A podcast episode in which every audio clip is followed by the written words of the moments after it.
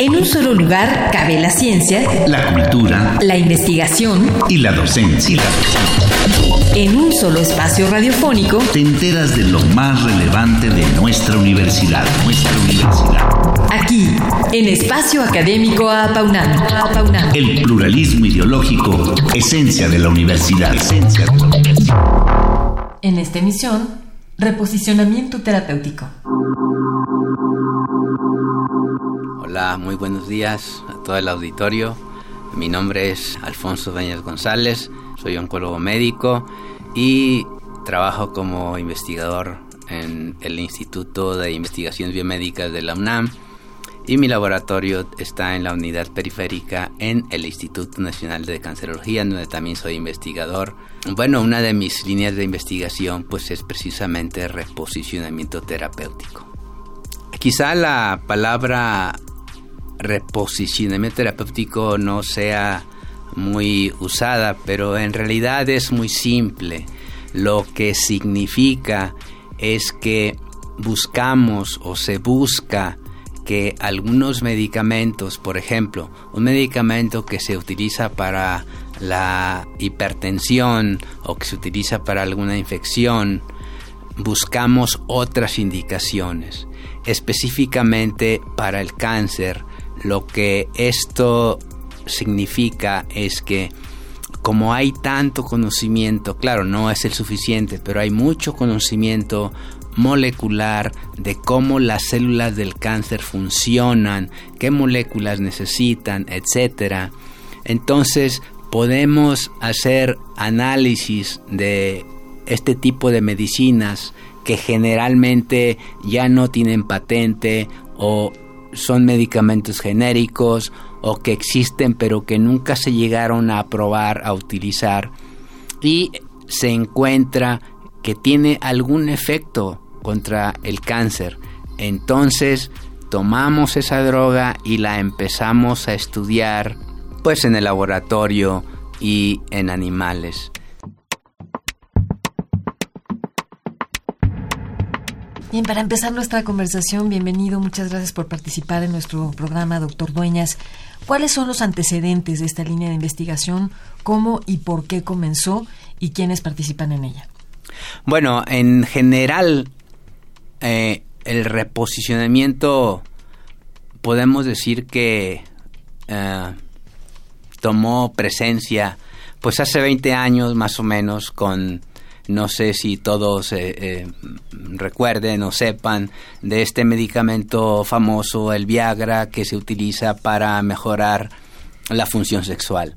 Pues este medicamento en sus inicios, ah, en el 98, se estaba ah, estudiando para enfermedades cardiovasculares. ¿Sí? Y lo que los investigadores, los médicos notaban como efecto colateral era que los pacientes tenían erecciones prolongadas. Entonces esto dio pauta a que se estudiara para la disfunción eréctil y los resultados pues son absolutamente eh, maravillosos, es una medicina muy útil y por supuesto se vende muchísimo. Con respecto al cáncer, uno de los primeros medicamentos que se eh, reposicionó es la talidomida. Quizá muchos recuerdan este medicamento que se usó en los 50 como medicamento para evitar la náusea y los embarazos y lo que se vio en los años siguientes, pues una epidemia de niños que nacían con malformaciones congénitas y se abandonó. Entonces un médico eh, en, Australia, creo, hizo una observación de que podía ser muy, muy, muy efectivo para una manifestación de la piel en la lepra. Y efectivamente alguien fue, fue realidad. Después alguien pensó que podría ser efectivo para una enfermedad maligna que se llama mieloma múltiple. Y de hecho, en el 2006, la autoridad regulatoria, la FDA en Estados Unidos, aprobó la talidomida para el uso en esta enfermedad maligna, el mieloma múltiple. Y a partir de ese tiempo, en este momento hay muchos programas en todo el mundo, incluyendo por supuesto nuestra universidad, de reposicionar medicinas para el cáncer. ¿Y esto por qué? Porque pues desafortunadamente sabemos que eh, prácticamente el 100% de las medicinas nuevas o medicinas de patente pues son producidas por un monopolio de grandes compañías farmacéuticas que pertenecen a Estados Unidos, Europa, Inglaterra y evidentemente todos los países como nosotros pues simplemente importamos, no innovamos. ¿Cuáles son sus objetivos y en qué consisten sus etapas? Bueno, mis objetivos, ah, pues son un poco utópicos, pero no por eso hay que dejar de luchar. Mis objetivos es que haya disponibilidad, que haya medicinas para el cáncer que puedan ser asequibles a la población. Es decir, en la actualidad, por lo que dije hace unos momentos, las medicinas para el cáncer producidas por este monopolio, el tratamiento mensual en promedio anda eh, alrededor de 200 mil pesos. Si esto es prácticamente imposible, no solamente para México, para todo el mundo, inclusive en los países de altos recursos como Estados Unidos, Inglaterra, pues hay un debate enorme de si realmente este es el camino correcto porque aunque haya este tipo de medicinas, a la población que benefician realmente es muy poca.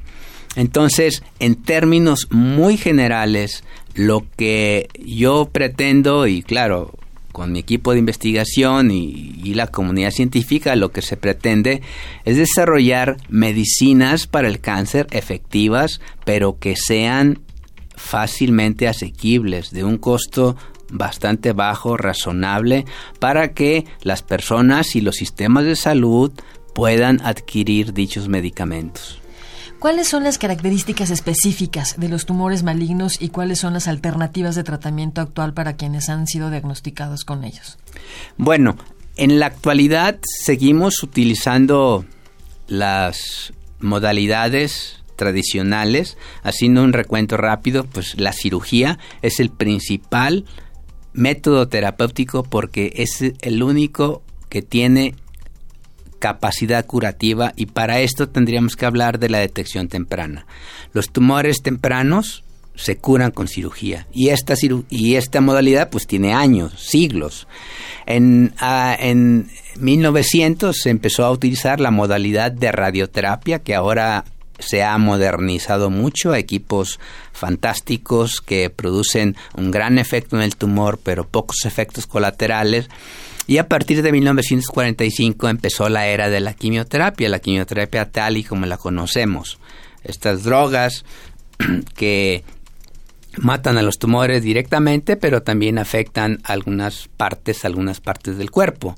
Y en los últimos 20 años, a partir de básicamente del 98, del 2000, con esta explosión en el conocimiento molecular genómico, ha habido una serie de nuevos medicamentos contra el cáncer que no pueden considerarse exactamente como quimioterapia, que en teoría son selectivos sobre el tumor, pero no es así. En realidad siguen causando efectos colaterales, pero ciertamente han mejorado un poco el pronóstico de los pacientes con cánceres avanzados y en general se siguen tratando con una combinación pueden requerir quimioterapia, radioterapia o este nuevo de, o estos nuevos medicamentos. Doctor, a ese respecto, eh, ¿qué tipo de sustancias son las que están analizando y, y por qué pueden ser mejores que otras que ya existen en el mercado?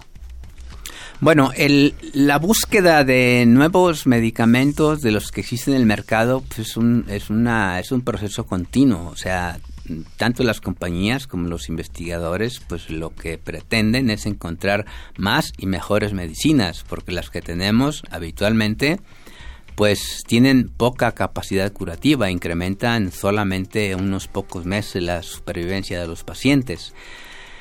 Y no hay alguna característica en especial de los medicamentos. Lo que se requiere es que conozcamos mejor al cáncer para que conociendo la alteración, entonces se pueda diseñar una medicina o si ya existe se pueda aplicar. Es decir, no es, es, no es principalmente la medicina en sí, sino partimos de la alteración del cáncer para desarrollar la medicina. Y en nuestro caso, en nuestro caso, ah, utilizamos un abordaje que pues, no se menciona en la literatura, pero es un abordaje simple, intuitivo, en donde nosotros y todo el mundo sabe que los tumores, pues como cualquier célula o cualquier organismo, necesitan comida. Pero resulta que los tumores necesitan mucho más comida, necesitan mucha glucosa, necesitan muchas proteínas y necesitan muchos ácidos grasos o grasas. Entonces, esta particularidad es la que nosotros y muchas investigaciones en el mundo están tratando de desarrollar.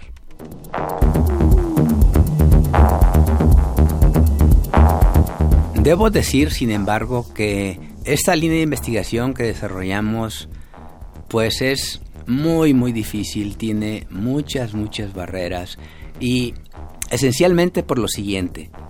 Primero, como pretendemos utilizar medicamentos baratos inclusive que haya genéricos y que no tengan patente, pues evidentemente no tienen interés comercial y por lo tanto las compañías farmacéuticas nacionales o internacionales no están verdaderamente interesadas en desarrollar esto.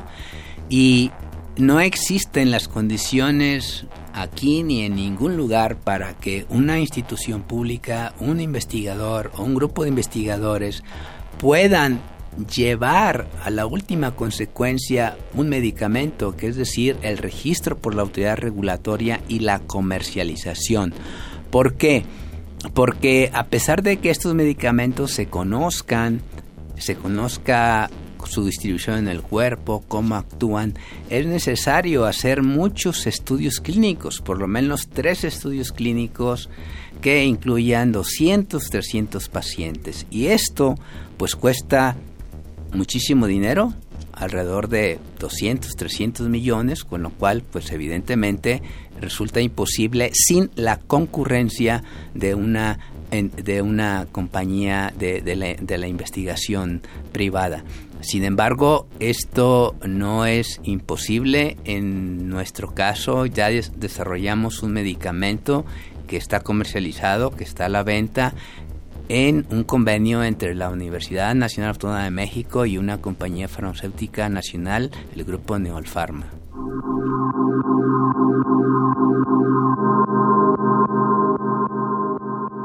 Bueno, pues eh, el tiempo del programa se ha terminado, pero le agradecemos muchísimo la presencia este martes al doctor Alfonso Dueñas González, quien ha venido a comenzar a platicarnos lo que es el reposicionamiento terapéutico y los beneficios que puede ofrecer a los enfermos de tumores malignos. Muchísimas gracias. Gracias, doctor.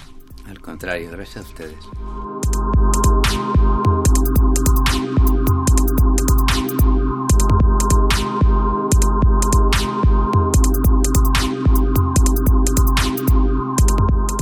Participamos en la elaboración de este programa, en la realización y postproducción, Oscar Guerra, el guion de quien les habla, Sabrina Gómez Madrid, y en operación técnica, Ricardo Pacheco.